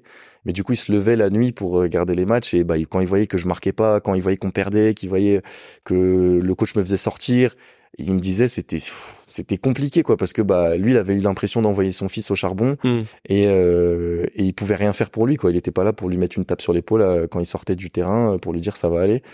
Et donc euh, mon père m'a beaucoup beaucoup aidé euh, entre guillemets à gérer mes émotions. Et à ne pas abandonner d'ailleurs. Euh, mais après euh, c'était difficile pour eux. Ma mère aussi euh, ma mère me l'a pas du tout montré elle est assez forte là-dessus. Mais ouais aujourd'hui euh, quand je leur en parle bah c'était une période très très compliquée pour eux parce que bah ils laissent leur enfant tout seul quoi. C'est quoi les conseils que ton père il te donnait? Euh, c'est euh, des conseils que j'aurais dû écouter mais qu'on comprend pas sur le moment c'est euh, c'est du foot. La, la plus belle chose qu'il m'ait dit je pense c'est c'est du foot. C'est que du foot. C'est pas grave. Il y a Mm. tellement d'autres choses dans la vie euh, arrête de te prendre la tête avec le foot. Et moi je disais mais tu comprends pas le foot c'est c'est ma vie en fait tu vois. Et il me disait mais non c'est pas ta vie en fait. C'est c'est du foot. Et ça en fait aujourd'hui je le comprends mais avant je le comprenais pas et, euh, et tu, l'écoutes pas en fait Tes parents, ils étaient euh, dans le sport de niveau avant? Pas du tout? Ma mère, pas du tout. Mon père a joué euh, au foot. C'est d'ailleurs pour ça que j'ai, je suis rentré dans ce sport-là. Mais jamais, enfin, il a joué à très bon niveau, mais il a jamais été pro ou, quoi que ce soit. Donc t'es tombé un peu, t'es tombé dans le dans le dans la marmite, un peu grâce à ton père, en tout cas au début? Ouais, ouais, carrément. Ouais, ouais. Il, il avait il avait des idées pour toi? Parce que le foot c'est quand même un, ouais, c'est un- un milieu particulier, ouais. ouais. Moi j'en connais quelques uns et euh, j'ai pas mal d'amis en tout cas et puis j'ai plein de potes et j'ai joué au foot. Alors j'étais pas bon du tout au foot, c'est pour ça que j'ai pas fait de carrière. Euh, mais il y a quand même énormément de choses autour euh, du sport et tu en parlais et autour du foot avec tout ce que ça représente de devenir footballeur en plus. Ouais, ouais. Euh, est-ce que, est-ce que, euh, avec un peu de recul, est-ce que, ou alors pas du tout, hein, est-ce que ton, ta famille, ils ont dit, ah, c'est peut-être, ou ton père, putain, c'est peut-être lui qui va réaliser, euh, qui va réaliser un rêve que j'aurais aimé, ou en tout cas, Ouais, ouais. est-ce qu'il a transposé ça sur toi? Non, ou ta famille en tout cas? Non, j'ai eu énormément de chance là-dessus. Euh, parce que moi, je le voyais avec tous mes potes euh, quand j'étais plus petit. euh, Il y avait leur père qui était là tout le temps au match, etc. À les pousser, à les parler aux entraîneurs pour qu'ils jouent plus, Faire les stages, à aller faire des, des stages, ouais, euh, chercher des, des détections là. ouais. euh, des essais dans des clubs, etc. Moi, mon père, il m'a toujours laissé faire ce que je voulais. Il était même plutôt réfractaire au fait que je signe dans de plus gros clubs, que euh, j'aille plus loin, enfin que je signe à plus haut niveau à chaque fois parce qu'il savait en fait que un jour ça allait me tomber dessus si je devenais pas pro et que il savait pertinemment dès le début que si je n'étais pas pro, j'allais en prendre, euh, enfin, ça allait me prendre une claque tellement énorme que ça allait me faire énormément de mal et lui il voulait me protéger de ça. Donc il était même plutôt réfractaire au fait que je joue à haut niveau, tu vois. Ce qui est plutôt, euh, quand j'y repense, c'est plutôt. Euh, c'est l'exact inverse dans quasiment 95% des cas. Ouais, c'était plutôt visionnaire de sa part parce qu'il il était assez lucide pour se dire que malheureusement dans le foot il y en a un sur 10 000 qui réussit quoi. Et bah oui, mon fils il a du talent, mais est-ce que c'est celui-là? C'est compliqué, tu vois, d'être le 1 sur 10 000. Donc, euh, donc il a eu assez de lucidité. ils m'ont jamais mis de pression. Ils m'ont jamais mis de pression. Ils m'ont toujours laissé faire. Ils m'ont toujours poussé. Par contre, dans ce que je faisais, une fois que j'avais pris la décision, ils étaient toujours derrière moi. Mais ils m'ont pas mis de pression. Et moi, je l'ai vu avec euh, des, des, amis à moi ou des collègues, euh, enfin des des coéquipiers. Euh, c'était, ils avaient la pression de leur famille pour réussir, quoi. Et là, c'est encore plus dur là. Je pense. Moi, ça, j'ai eu de la chance. Toi, là, t'as quelle relation avec tes avec avec tes parents à ce moment-là? Genre, c'est, c'est un soutien, mais genre, il, parce que là, il te protège. Toi, t'as envie d'y aller. t'as envie d'ouvrir les portes. Comment ça se passe? Ouais, moi, j'explose les portes, moi, pour le coup, tu vois. Hmm. J'ai toujours eu beaucoup de caractère, même en étant jeune. Et donc, du coup, euh, des fois, ils étaient pas d'accord. Je disais, ça sera comme ça et pas autrement, tu vois. Et au bout d'un moment, ils cèdent parce qu'ils se disent, pour son bonheur et parce que c'est ce qu'il veut, on va pas l'empêcher, on va pas le restreindre, tu vois. Donc, donc j'ai jamais eu de problème avec mes parents là-dessus. Bon, il y a eu des discussions, tu vois, des, des désaccords, mais et ça n'a jamais été conflictuel. Tes parents, ils écoutent euh, les podcasts? Euh, Alors, ma mère regarde beaucoup ce que je fais. Euh, elle essaye de regarder les vidéos, etc. Après, je t'avoue que non, ils regardent pas forcément beaucoup tous mes contenus. Quoi. quand ils tombent dessus, ils, like. voilà, ils, me disent ah j'ai regardé ta vidéo aujourd'hui, mais mais non, ils sont pas trop dans ce dans cette ère là du digital de toute façon. Là, on parle de là. Euh, avec un peu de chance, ils vont nous regarder. Ouais. T'auras envie de leur dire, euh, leur dire quelque chose que potentiellement tu leur as pas dit ou tu leur as jamais véritablement dit ou qui jamais, ils ont jamais véritablement entendu? Euh, bah généralement, je leur dis les choses quand même. Donc plus difficilement avec mon père, mais généralement je leur dis les choses. Non, moi, je, enfin, un grand merci, tu vois. Je, si j'avais quelque chose à leur dire, c'est un grand merci pour tout ce qu'ils m'ont, qui m'ont apporté, tout ce qu'ils m'ont inculqué comme valeur, qui Enfin, moi, j'essaie de les retransmettre justement dans ce que je fais aujourd'hui. Donc, mhm. peu importe toutes mes actions, j'essaie de retransmettre les valeurs qui m'ont inculqué. J'ai eu la chance d'avoir une énorme, euh, enfin, une, une, grande éducation. Vraiment, c'est comme ça que j'appellerais une grande éducation avec de belles valeurs. Euh, donc, ouais, merci, un grand merci de m'avoir, euh, de m'avoir soutenu. Euh, il y a des moments aussi, ils ont dû mettre des moyens financiers aussi pour, pour soutenir mes rêves et pour supporter mes rêves. Donc, ils se sont aussi un peu sacrifiés émotionnellement et financièrement des fois pour pour moi, pour un rêve que j'ai que j'ai suivi. Donc ouais, euh, enfin ouais, la seule chose que j'ai à dire, c'est un grand merci quoi. Et puis euh, moi, j'essaye euh, j'essaye de leur redonner dès que je peux. bon, je leur redonnerai jamais tout ce qu'ils m'ont donné, mais dès que je peux, j'essaye de leur redonner quoi. Question bête, on est entre mecs, milieu du sport, les émotions, c'est très compliqué. une question que que je crois que j'ai jamais posé cette question. cette question, ça va être intéressant. T'as dit, t'as déjà dit je t'aime à tes parents? Ouais, j'ai déjà dit je t'aime à mes parents. Ce qui est, ce qui est dingue, c'est que je pense que il y a beaucoup de gens qui l'ont jamais dit. Euh, c'est, je trouve que c'est plutôt un truc, un, un truc cool. Moi, je sais que je passe beaucoup de temps à dire je t'aime à mes enfants, que je l'avais jamais dit, je l'ai jamais dit, je l'avais jamais dit à mes parents, et j'ai pas eu l'occasion de leur dire de manière globale.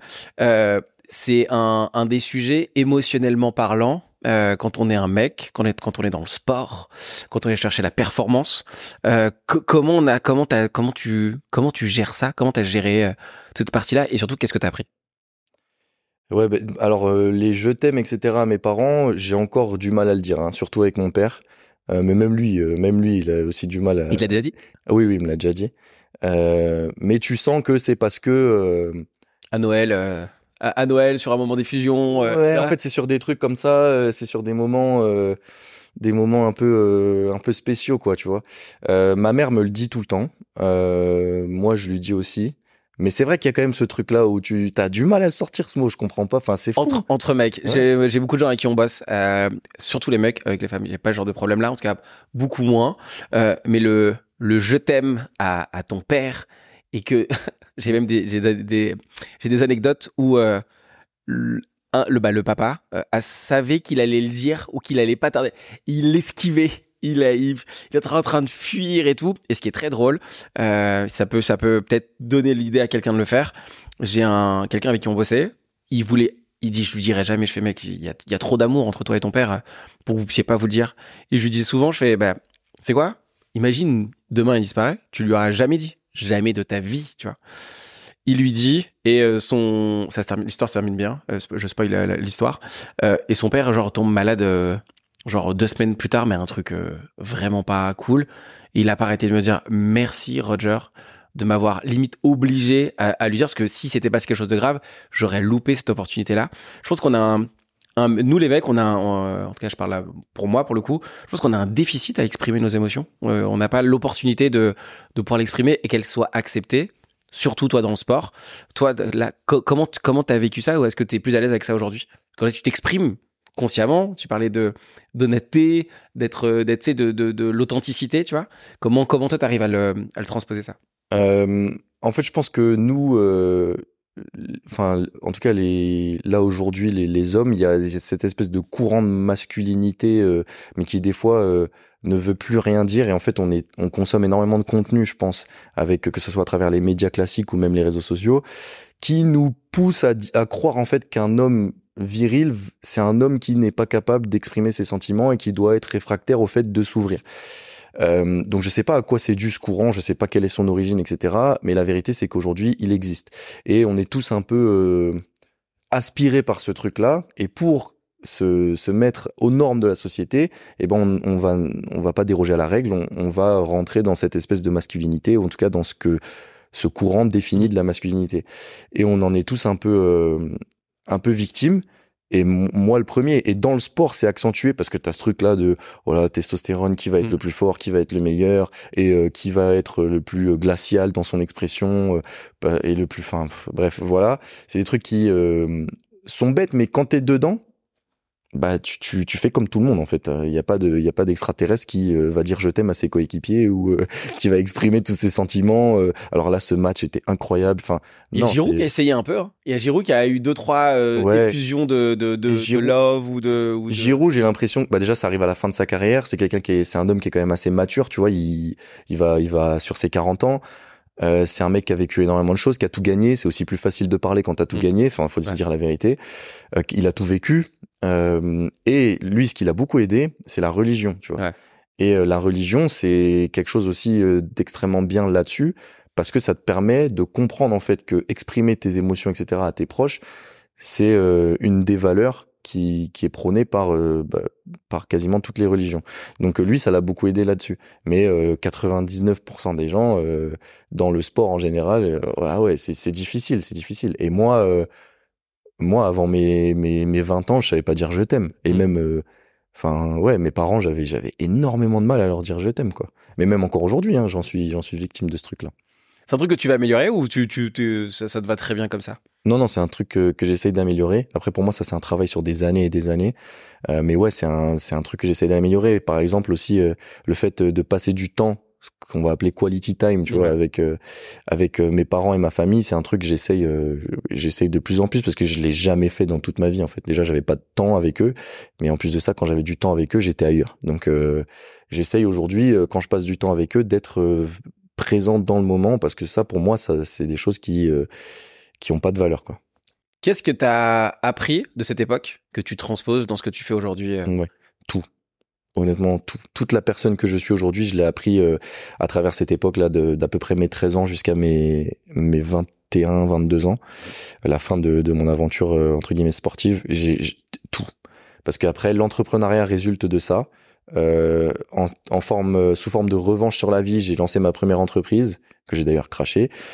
Euh, tout résulte de ça. Tout ce que j'ai appris, euh, l'humilité, l'authenticité, la spontanéité, le fait de dire la vérité, tout, euh, la résilience, jamais abandonner. Tu vois, moi, il y, a personne sur cette terre qui va me faire abandonner. Tu vois, Genre, ça, ça existe pas. Tu vois, après ce que j'ai vécu, c'est c'est Mm. impossible.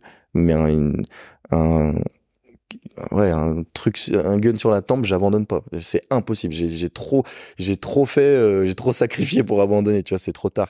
Est-ce qu'on transmettre. pas dans est-ce qu'on rentre euh, on rentre dans un pattern que tu avais avec le foot parce que finalement je, reviens à ça mais finalement tu as, abandonné avec le foot en tout cas tu as choisi euh, d'arrêter cette obstination Euh, c'est genre euh, c'est un peu ça n'arrivera plus genre je je je, n'a- je, l'ai fait une fois ça ne se reproduira plus Je pense que c'est ça. Je pense que c'est ça. Alors j'ai pas la réponse, j'ai pas réfléchi à ça, mais je, pense que c'est ça, tu vois. Ça, c'est ça, c'est sûr. C'est je veux une revanche, tu vois. J'ai pas réussi là-dedans, mais crois-moi que je vais réussir dans quelque chose d'autre, tu vois. C'est un peu ça que mon cerveau me dit, j'ai l'impression. Et là, t'es plus dans le contrôle, parce qu'avant, là, c'est des gens qui décidaient pour toi. Là, tu penses que t'as plus le, entre guillemets, t'as plus de contrôle, t'as plus de, de contrôle sur, il y a personne qui va décider pour toi de est-ce que oui, non, t'es accepté? Parce que là, c'est un peu ce qui se passe, hein. Ouais. L'équipe de foot, c'est, euh, bah, il y a des connexions, il Ouais, ouais, y a plein de jeux. Là, là, pour le coup, ça, ça t'appartient beaucoup plus. En tout cas, dans, l'entrepreneuriat, on a cette clé euh, qu'on peut aller chercher, ou on peut aller, euh, qu'on peut aller voler. euh, J'exagère en disant voler, mais qu'on peut aller s'arracher, qu'on peut aller chercher qui nous appartient à nous par l'énergie, par la détermination, par la persévérance. Euh, T'as l'impression d'être plus aux commandes? Ouais. Ouais, je suis. Ouais, c'est en vrai, on est maître de, de son propre destin dans l'entrepreneuriat. Ça prend vraiment sens cette phrase quand dans l'entrepreneuriat. Donc ouais, c'est. euh, J'aime beaucoup parce que ça me permet d'avoir cette liberté en fait euh, de me dire je suis euh, le capitaine de mon navire et je fais ce que je veux. Et bien évidemment, je m'entoure de personnes qui bah, sont alignées à ce que ce que je veux faire et alignées à mes valeurs. Mais je reste quand même capitaine de mon navire et quand j'ai envie de de, de changer de, de cap, je le fais. C'est quoi tes enjeux actuellement? Bah là, c'est ce qu'on c'est ce qu'on disait un peu au, au début. Euh, à titre perso, c'est ça. C'est euh, vraiment d'inspirer un maximum, généralement, de jeunes qui veulent lancer un projet, entrepreneuriat ou non, mais en tout cas qui ont des ambitions de lancer un projet, de leur donner toutes les clés pour le faire et de devenir un peu leur référence. En tout cas, euh, c'est mon rêve, ça, enfin, à l'heure actuelle. Ça, c'est à titre perso. Et à titre pro, bah, moi, j'ai ma société et j'aimerais bien euh, faire le parallèle avec ma société et qu'on devienne une, une référence dans notre domaine, quoi. Là, là, les enjeux opérationnels, factuels, c'est quoi? Genre, à quoi tu te heurtes actuellement pour euh, arriver à ça? Alors là, mon, mon chantier principal, c'est euh, YouTube. Donc euh, moi, ma chaîne YouTube, j'essaye de la développer un maximum, c'est extrêmement compliqué YouTube. C'est voilà, comment est-ce que ma chaîne YouTube aujourd'hui, j'arrive à la faire passer dans le ouais top- dans le top 5 euh, de- des chaînes des chaînes business en France quoi. Pourquoi c'est dur, YouTube? Parce que YouTube, c'est c'est du travail. C'est moi, j'ai euh, une facilité sur le contenu rapide. Donc j'ai une facilité à délivrer des messages rapidement de manière euh, dynamique. YouTube, c'est euh, voilà, il faut faire une vraie connexion avec son avec son audience. Il faut se dévoiler aussi. Ça aussi, c'est un travail que j'essaye de faire de plus en plus. On est pile en train de faire. Exactement. Finalement. On est pile en train de faire. Euh, il faut euh, structurer ses idées de manière plus intelligente, je pense, que sur le format court. Il faut être beaucoup plus rigoureux, il faut être beaucoup plus constant dans la durée. Donc en fait, ça amène un niveau de difficulté supérieur sur tous les aspects de la création de contenu pour moi YouTube. Tu sais que moi, c'est tout l'inverse. Ah Moi, ouais ouais je, moi, le contenu court, euh, euh, et je suis content d'avoir ce podcast et d'avoir l'opportunité de le faire pour créer du contenu parce que le contenu court, ça me casse les couilles. Euh. Littéralement, ça me rend ouf. Ça me rend ouf. Je trouve ça trop rapide. Euh, là, je trouve c'est du, c'est un avis totalement perso. hein, Ouais, ouais, ouais. On peut en débattre, ça peut être, et je, je pense que tu vas peut-être me faire changer d'avis, mais je trouve ça chiant. J'ai supprimé TikTok de mon Ok. téléphone. Je- parce que je trouvais que le, la valeur, elle, euh, le- elle est trop instantanée, c'est trop du scroll de. Tu sais, on parlait de dopamine. euh, ton petit shot de dopamine là, constant, tu vois, genre, le, moi ça me rendait pas bien pour de vrai. Genre, le, le- mais physiquement, j'en parlais, j'avais fait une story là-dessus où je disais, quand je vais sur TikTok et que je sors de TikTok, physiologiquement parlant, je me sens pas bien. J'ai l'impression d'avoir perdu quelque chose Ah ouais qu'on m'a- comme si on m'avait, ça m'avait aspiré, tu vois. Alors, le, c'est comme, je, limite une overdose, je pense. Alors que j'y allais pas souvent et je, compte, je consommais du contenu musical et des trucs drôles. Et quand j'ai arrêté, j'ai dit, waouh, quand je m'observe, je fais, je me sens pas giga bien en le faisant. Parce que la valeur, je la trouvais pas, la valeur, elle est bizarre, je trouve. C'est du, c'est du consommable rapidement. Et je pense qu'aussi parce que je sais pas le faire. Donc ça me ramène peut-être à des trucs à moi en mode genre, et en, t'aimes pas, et en plus, tu serais même pas en mesure de le faire. Euh, donc il y avait beaucoup de choses très bizarres avec TikTok. Donc je l'ai supprimé totalement de mon, téléphone. J'ai gardé que Instagram et YouTube. Euh, mais je trouve ça, tu sais, je trouve ça éphémère euh, le content snack, éphémère et on se l'approprie pas, on se l'approprie pas vraiment. Pour moi, c'est ultra dur le, contenu court. Et j'ai trop de la chance d'avoir le, le podcast pour avoir des extraits où c'est pas moi qui suis dedans, Ouais. où je mets en valeur des, des invités comme toi derrière. Mais je trouve ça excessivement dur. Je trouve que c'est plus dur que le, le contenu long terme, pour moi en tout cas. Ouais. Non, mais je vois ce que tu veux dire. Il y a plusieurs personnes qui me l'ont déjà dit, ça. Le fait que ça soit extrêmement éphémère et qu'ils ne soient pas à l'aise avec le, avec la création d'un contenu, en fait, qui reste pas. Euh, je le comprends. Après, je pense que c'est quand même plus facile pour moi de créer du contenu court parce que ça demande tout simplement moins de, ça demande moins de travail, en fait. En vérité, ça demande moins de travail, moins de réflexion.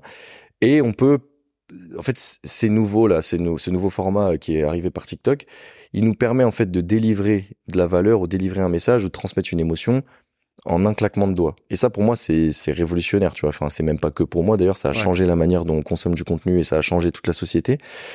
Mais euh, mais du coup, je pense que c'est une opportunité quand même aujourd'hui d'avoir ces outils-là pour transmettre des messages de manière hyper rapide, hyper claire, hyper limpide, sans que ça prenne la tête aux gens. Après, d'un autre côté, ça crée tous ces abus dont tu as parlé, où les gens euh, deviennent dépendants à cette espèce d'attitude de scroll.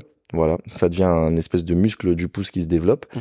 Euh, et euh, mentalement, on retient plus du tout. On n'a plus aucune capacité d'attention. Euh, donc, donc oui, c'est difficile. Et moi, je sais que j'ai un problème avec ça parce que je contribue à rendre les gens qui me suivent addicts de plus en plus à ce truc-là. Donc tu as quand même ce paradigme entre moi qui fais du contenu. Pour que mon contenu marche, il faut que les gens le regardent. Mais si les gens le regardent, ils vont tomber dans ce dans ce truc-là de je ne fais que scroller et je détruis ma mon esprit avec tout ce contenu que je consomme rapidement. Donc il y a quand même ce paradigme. C'est difficile de jouer entre les deux. Donc j'en suis conscient, mais c'est dur. Mais c'est pour ça que des fois, dans mes contenus, moi, j'hésite même pas à dire carrément, sors de l'application. Et après, ok, t'as vu ma vidéo, cette vidéo, c'est la dernière vidéo que t'as vue de la journée, sors et va bosser, ou sors et va faire un truc, quoi. Et, et je le dis, mais, mais c'est difficile, tu vois.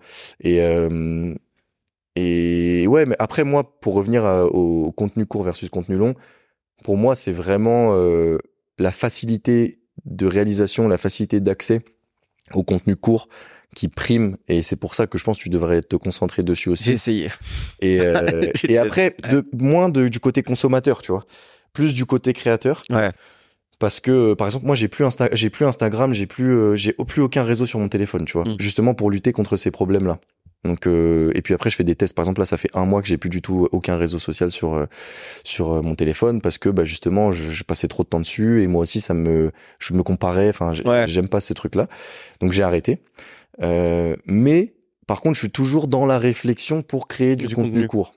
Et je pense qu'il faut que tu arrives à te séparer de cet aspect euh, négatif et mmh. néfaste de, ce, de ce format de contenu pour te dire, OK, comment est-ce que j'utilise cet outil pour délivrer ce que j'ai envie de délivrer, tu vois. Parce que ce que tu délivres à travers ton podcast, il y a des messages clés que tu peux délivrer en 30 secondes ou en une minute à travers des formats courts, tu vois et t'as pas besoin de consommer du contenu pour euh, pour réfléchir à ça, tu vois. Je suis en plein là-dedans. Le podcast, il est vraiment à limite euh, en, termes de strat dans ma tête, c'est grosso modo, j'aime pas le faire. Il fallait que je trouve une alternative pour le faire. Ok, du coup. Euh, donc du coup, le podcast ultra et je suis moi-même surpris euh, du. je vois gentiment la force arriver du de, de, ce de ce format court avec ce qu'on fait actuellement et le fait de faire genre, rapidement. Genre, je, je vois la rapidité de. Ah, tu parlais de gens qui reconnaissent dans la rue, ça m'a déjà arrivé quelques fois, mais depuis quel podcast? Ça t'arrive? Ça m'arrive très souvent. Genre en mode genre. Euh, ils oublient même que je travaille avec des entrepreneurs à la base en one-one depuis des années pour développer des business. podcast, Que je suis derrière avec euh, des gens depuis, depuis archi longtemps. On développe des trucs de, malade, de, de, dingue avec certaines personnes. La limite, ça fait genre, limite, ah, c'est toi qui as un podcast. Je fais, oh les gars. C'est pas ce que je fais. C'est pas à la base, c'est pas ça, tu vois. Donc j'ai vu cette, euh, cette force et cette. Qu'est-ce que ça peut produire pour les gens Est-ce que toi, tu t'engageras peut-être plus tard, euh, au fait que ce soit régulé, ou en tout cas sur le fait que ça a un impact sur les jeunes, parce que tu parles des jeunes. Euh, Est-ce que toi, c'est dans, dans, ta, dans, ton, dans ton spectre, en tout cas dans, dans, tes idées, de t'impliquer peut-être plus Là, il y a plein de choses qui se passent avec les influenceurs. Euh, TikTok aussi, il se passe des choses. Hein. Est-ce que ça va rester, pas rester? Il y a des sujets qui, qui, qui Twitter, il y, a, il y, a, plein de sujets. Twitter, ils ont, ils ont, ils ont trouvé un, un truc, mais c'est un sujet. Euh, toi, comment tu vis euh, quand tu vas vivre la suite Est-ce que tu vas vouloir t'impliquer peut-être à plus grande échelle sur ces sujets-là? Ouais, alors c'est pareil, c'est une question qui est compliquée à répondre parce que pour le coup, il y a un espèce de, il y a une contradiction du fait que moi j'ai besoin du contenu pour vivre aussi maintenant puisque c'est mon activité principale euh, et même c'est ce qu'on vend avec notre société. Donc j'ai vraiment besoin que ce contenu existe encore, tu vois. Donc euh, voilà, c'est premier constat. Constat 2, je sais que ça fait beaucoup de mal et que ça doit être régulé, qu'il y a beaucoup d'abus, que les algorithmes nous prennent la tête et nous, c'est des, tout le temps, ouais, c'est des, des magiciens, voilà, ils, ils font beaucoup de mal à la santé mentale et au plus, enfin encore plus aux générations qui arrivent. Donc j'ai ces deux constats là. Je sais que dans mon contenu perso, j'adresse beaucoup quand même le constat numéro 2 qui est euh, le, le, côté néfaste. J'essaye un maximum à mon à mon échelle de faire du contenu qui sert pas à rien, qui est pas là pour te pour te bousiller le cerveau. J'essaye de faire du contenu qui apporte quelque chose, qui fait que tu apprennes quelque chose comme ça. La personne au moins, certes, elle passe son temps à scroller, mais si elle scrolle sur mon contenu, je sais qu'elle a pas perdu son temps. Normalement, j'ai bien fait mes vidéos. Elle devrait apprendre quelque chose, quoi. Donc, elle aura perdu son temps en scrollant sur les réseaux, mais elle aura quand même en contrepartie appris certaines choses. Donc, j'essaie à mon échelle de contribuer à ça. Euh, par contre, euh, m'engager pour l'instant, tu, vois, je l'ai pas fait. Je sais pas exactement comment je pourrais le faire d'ailleurs. Après, euh, ouais, sur tout ce qui est régulation et tout, moi je fais hyper attention, j'essaie d'être transparent, c'est-à-dire que quand je travaille avec une marque, je le dis direct, je travaille avec la marque, tu vois, je, je passe même pas par quatre chemins, je, je, le dis direct, de toute façon les gens sont capables de le voir aujourd'hui. Mais ouais, euh, tu vois, je pense que ça, m'amène même, ça m'amène pardon même à une réflexion de me dire comment est-ce que euh, moi je pourrais contribuer à, à toutes ces choses-là, parce que j'ai une force de frappe, j'ai une visibilité, c'est vrai qu'il y a des choses à faire aussi, tu vois, auxquelles j'ai pas encore pensé. Sur le côté inspirationnel, je pense que là, on en discute entre nous. C'est pas filmé, c'est entre nous, mais c'est vrai que dans, dans la vocation, euh, ils vont grandir avec toi, tous ces gens-là. Ouais. Euh, et c'est ce, ce, ce, coup d'après, euh, quand on est entrepreneur, qu'on va toujours chercher. En tout cas, moi, c'est quelque chose que je prône de se dire, attends, juste, le but, c'est pas de entrer dans la paranoïa, d'essayer de tout planifier, mais de se dire, je veux aussi grandir avec mon audience. Euh, on a vu dans la musique, euh, on grandit. Euh, là, les années 80, il y, a des, y a des spectacles que pour les gens des années 80, parce qu'ils ont grandi avec leur truc. Il y a un moment de vide, mais les choses peuvent revenir aussi. toi, tu as des millions de personnes qui suivent sur TikTok, sur, sur Insta. D'avoir un impact sur le long terme pour eux et de la durée aussi de, de, de ton parcours C'est un truc auquel tu penses, euh, auquel tu te vois euh, dans, dans 5, euh, allez, imaginons, allez, 3 ans, juste déjà sur TikTok et les réseaux sociaux, 3 ans, c'est énorme. Euh, 3 ans, tu te vois où? Ouais, alors moi, ça, c'est un truc que j'ai toujours dit, contrairement à d'autres créateurs qui sont d'ailleurs dans mon secteur, que je n'ai jamais entendu dire ça. Moi, je serai là dans 10 ans. C'est-à-dire que je serai encore en train de faire des vidéos dans 10 ans. Je sais pas sur quelle plateforme, okay. mais je serai là. Parce que euh, j'ai pas commencé pour rien. Mmh. Et justement, ces personnes-là que j'accompagne à travers mon contenu, j'ai pas envie de les laisser. Tu vois, pas le tube de l'été, quoi. Enfin, en tout cas, j'ai pas du tout envie de l'être. Je sais pas si je le suis ou pas, mais j'ai pas du tout envie de l'être. C'est pas du tout mon ambition. Et je sais que je, je serai là dans dix ans. Comment, sous quelle forme, à quel format, comment je parle, ce que je fais, j'en sais rien. Ça, par contre, je peux pas répondre. Ça va trop vite. Par contre, je sais que je serai là. Je serai là pour ces gens-là à travers mon contenu.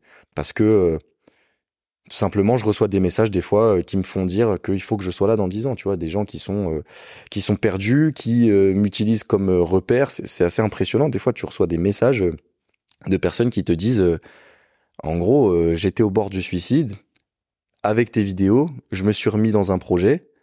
Ce projet m'a fait me sortir du suicide. Donc indirectement, Ouais. la personne, je, je l'ai pas sauvé, j'aurais pas la prétention de dire ça, mais je lui ai fait euh, penser à autre chose et par le, le fait qu'il ait pensé à autre chose, il se soit mis dans un projet et ça, ça l'a sorti du suicide, tu vois. Et j'en reçois plein, j'en reçois plein des messages comme ça, suicide ou autre chose, tu vois. Et je me dis pour ces gens-là, je peux pas arrêter, tu vois, je Mm. peux pas, euh, je peux pas arrêter. Donc après, il y en a qui diront que oui, je suis esclave de de mon contenu, euh, que je suis incapable de lâcher mon contenu. Euh, ok, d'accord, mais au moins j'ai trouvé un truc qui me plaît. euh, Ça fait ça fait du bien à certaines personnes. euh, Je pense que c'est déjà très très honorable, quoi. Et surtout que qui, qui n'est pas esclave de, la, de, de quelque chose qui lui apporte euh, du cash, qui lui fait plaisir. ça, ça. Il y en a On pas est- beaucoup des choses qui font qui font autant de choses, hein, honnêtement. en fait, ce qui est intéressant avec cette partie-là de esclave de son contenu, oui, après, en termes d'organisation, en termes de structure, il y a, il y a moyen de faire des choses. Et pour de vrai, je, je... Ouais. euh, quand on travaille quelque part, bah, t'es esclave de, de, de ton salaire, t'es esclave de, de ta maison. T'es... C'est, je pense que elle est malheureusement l'idée, elle est pas, elle est pas suffisamment aboutie pour euh, ce sujet-là soit aussi simple à, à résumer. Donc, euh, esclave de ton contenu, peut-être, mais esclave de quelque chose que tu aimes faire, dans lequel tu te sens bien, là, c'est plutôt, c'est plutôt pas mal. Ouais, Euh, je pense que c'est, on veut tous être esclave de son contenu si on arrive à, ce- à ce niveau-là. On arrive à la fin du podcast.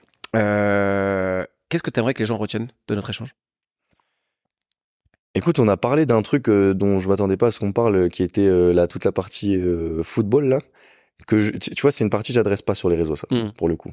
Donc je je donne tout ce que j'ai retenu de cette période-là, mais je parle pas de cette période parce qu'en vérité, c'est quand même quelque chose qui reste douloureux et ça fait quand même dix ans de ma vie qui n'ont pas été faciles à gérer, tu vois. Donc ouais, si j'ai si j'ai envie que les gens, enfin, j'ai envie que les gens retiennent cette partie-là, qui se disent ouais, je fais du contenu sur les réseaux, mais j'ai aussi une histoire et c'est cette histoire qui a amené euh, au fait que que je fais du contenu sur les réseaux et toutes les valeurs que en gros vous voyez à travers mes vidéos euh, viennent de cette histoire quoi. Qu'est-ce que je peux te souhaiter pour la suite? Écoute, d'atteindre d'atteindre ce fameux objectif de devenir une référence en termes d'inspiration et dans la tête des jeunes qui veulent lancer des projets. Ça serait, c'est mon, c'est mon objectif principal, donc ça serait cool. Trop cool. Je te remercie Clément, merci beaucoup. Bah, merci à toi de m'avoir invité, c'était un honneur et puis à la prochaine. À la prochaine.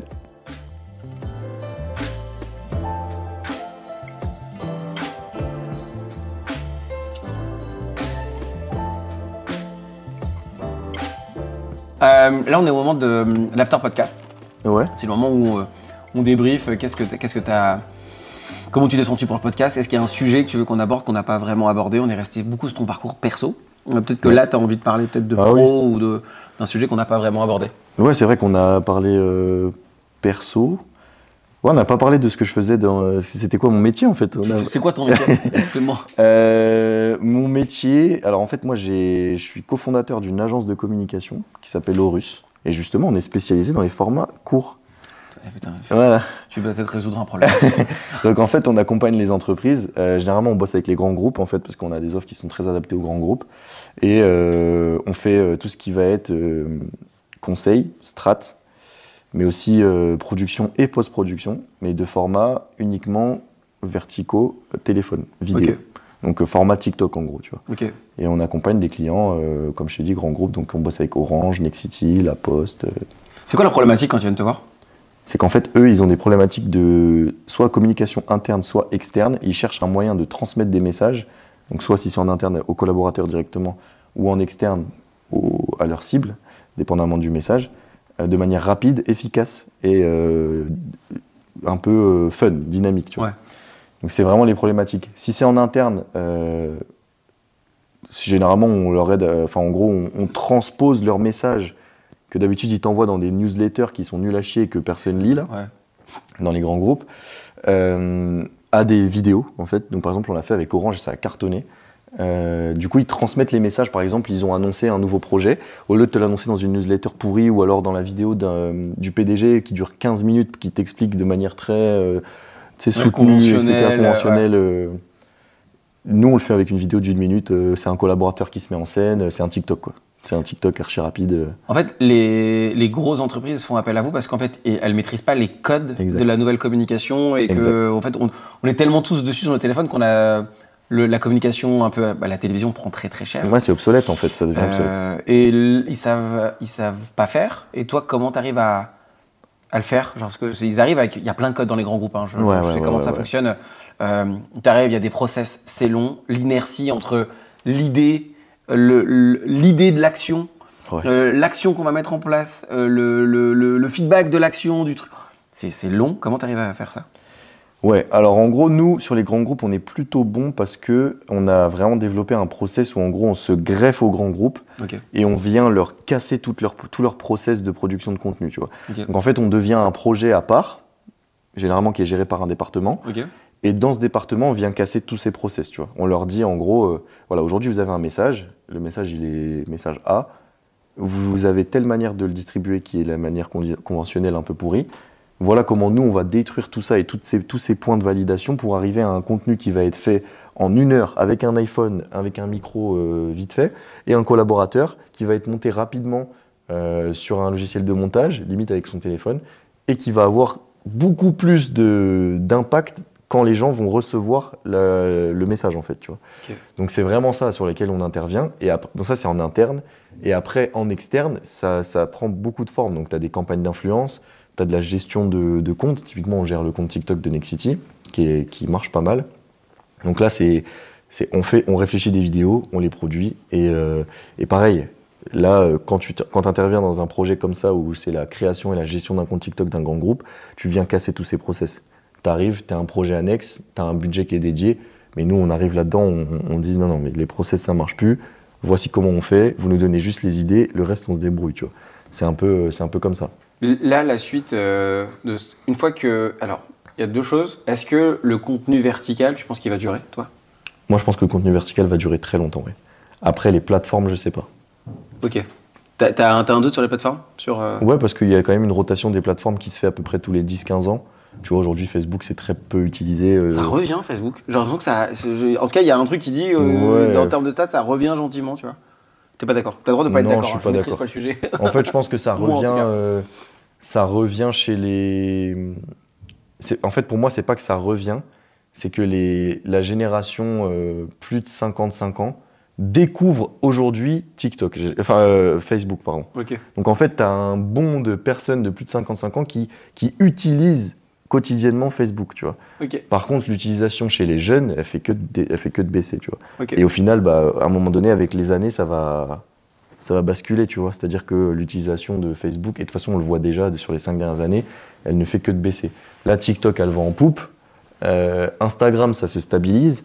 Mais généralement, tu as une rotation, tu vois. Je, je pense que dans 10 ans, Instagram, je, je sais pas, tu vois. Après, ils ont été bons avec les Reels et tout.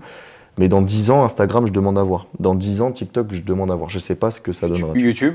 YouTube, pour moi, ça restera indéfiniment. Parce que c'est plus qu'un réseau social, c'est une plateforme de divertissement.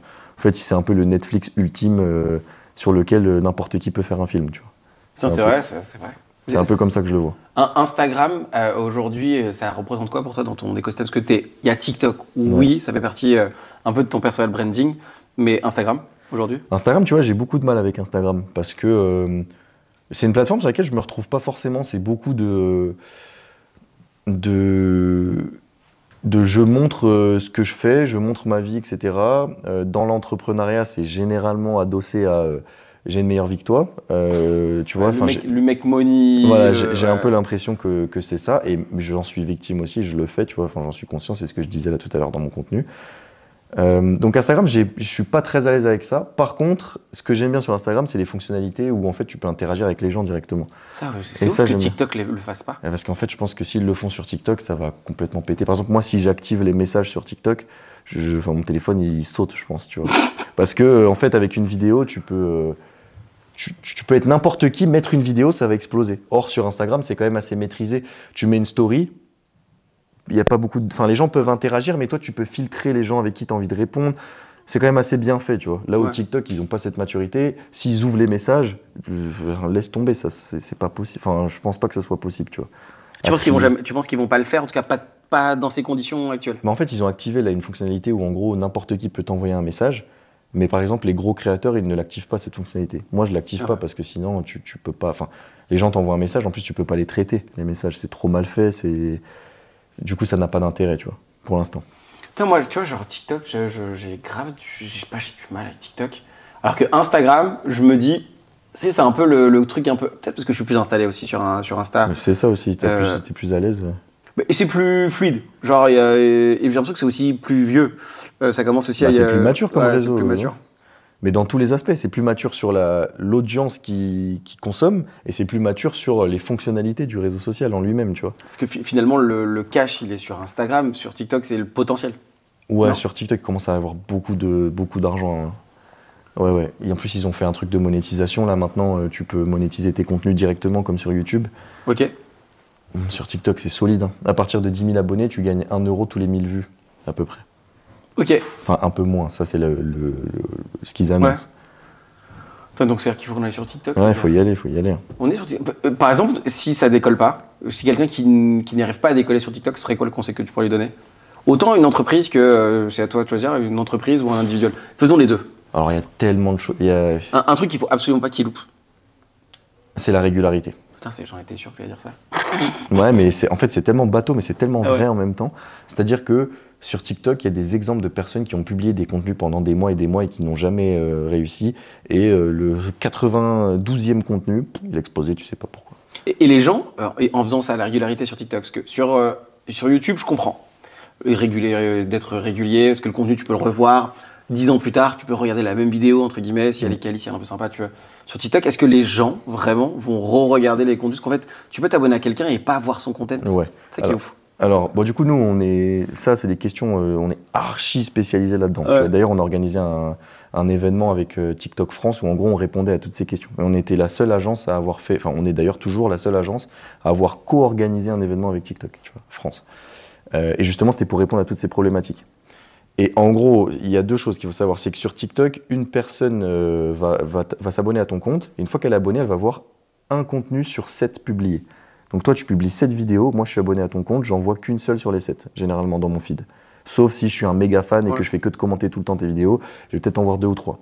Mais tu ne vois jamais l'intégralité du contenu d'une personne à laquelle tu es abonné, tout simplement parce que c'est ce Ouais. mécanisme de feed euh, automatique, c'est pas comme sur YouTube où tu tapes une recherche ou sur Insta. Donc il y a ça, mais pourquoi est-ce que mathématiquement il faut la régularité c'est la clé sur TikTok et encore plus que sur tous les autres réseaux?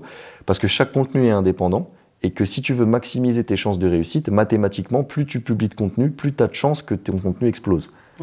Donc mathématiquement, une personne qui va publier 100 contenus par mois aura plus de chances d'exploser que toi si tu en publies 20 par mois. Tu vois En- encore, encore maintenant? Encore maintenant. Même si moi, je suis un grand euh, défenseur du fait qu'il faut con- se concentrer sur la qualité plutôt que sur la quantité. Et donc, produire 100 contenus par mois, c'est sûr qu'il va y avoir un déficit au niveau de la qualité. T'en produis 20, c'est sûr que tes contenus sont de bonne qualité. Mais mathématiquement, la personne qui en publie 100, eh ben, elle aura plus de chances de percer que, que toi. Est-ce qu'il n'y a pas un problème avec cette, cette idée de qualité versus quantité? Genre, je pense que c'est un peu aujourd'hui, euh, dans l'entrepreneuriat ou dans la, dans la progression, on a.